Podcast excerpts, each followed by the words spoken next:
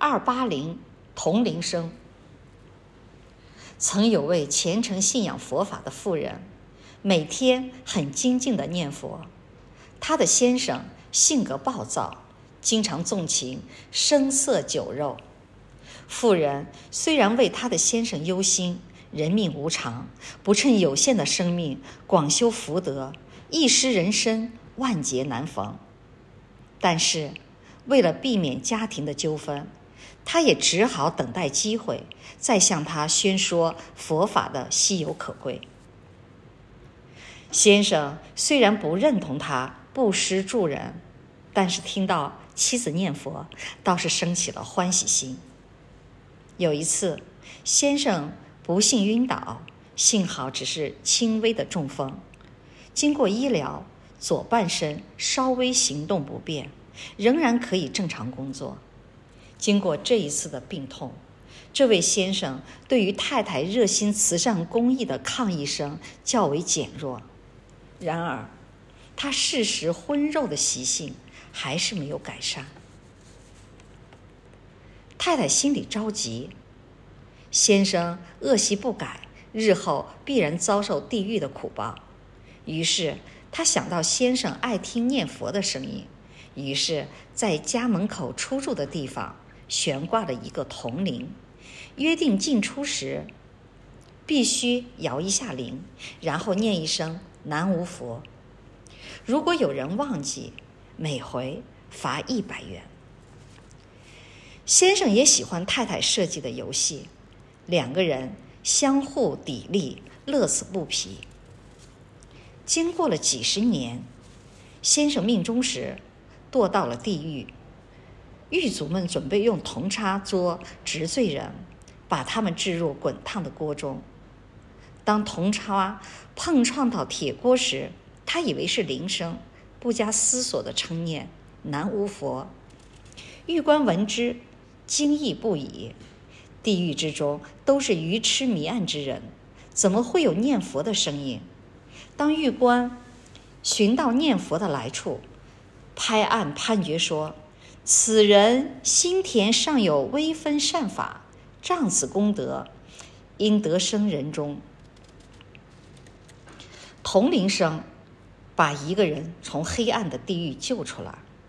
我们眼目被色欲冲塞，因此有眼不明，有耳若聋，看不到众生的忧愁，听不到诸佛绵绵的密语。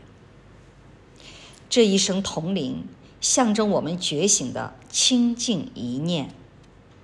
假使我们每个人都能在念头出入处挂个铜铃，便能时时唤醒沉酣的睡人。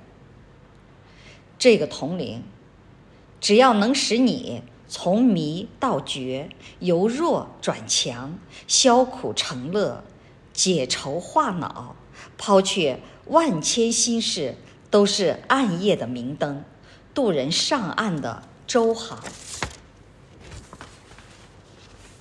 二八二，居安思危。古时西域有一个大月之国，位于敦煌与祁连山之间。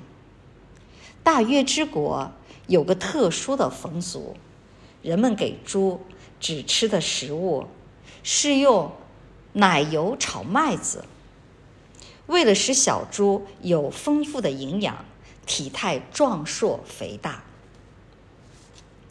由官府供给饲养的马，见到了小猪，日日皆有美食供应，十分的羡慕，常常对母马发牢骚道：“我们一生为国家卖命效劳。”几番火里来水里去，有的同伴甚至战死在沙场，也无怨无悔。为什么官员给我们吃的食物却是杂乱的干草，喝的是路上的脏水？想想实在是不值得啊！母马语重心长地说。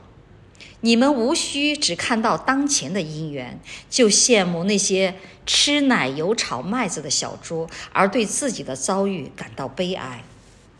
过一些时日，你们自然会明白个中的道理。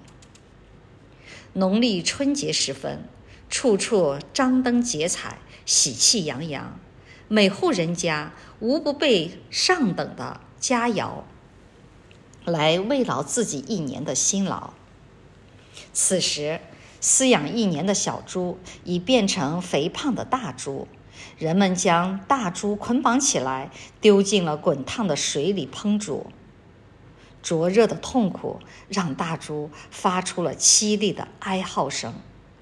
在关门马斯内的母马对小马说：“听吧，你们是否还怀念奶油炒麦子的香味？”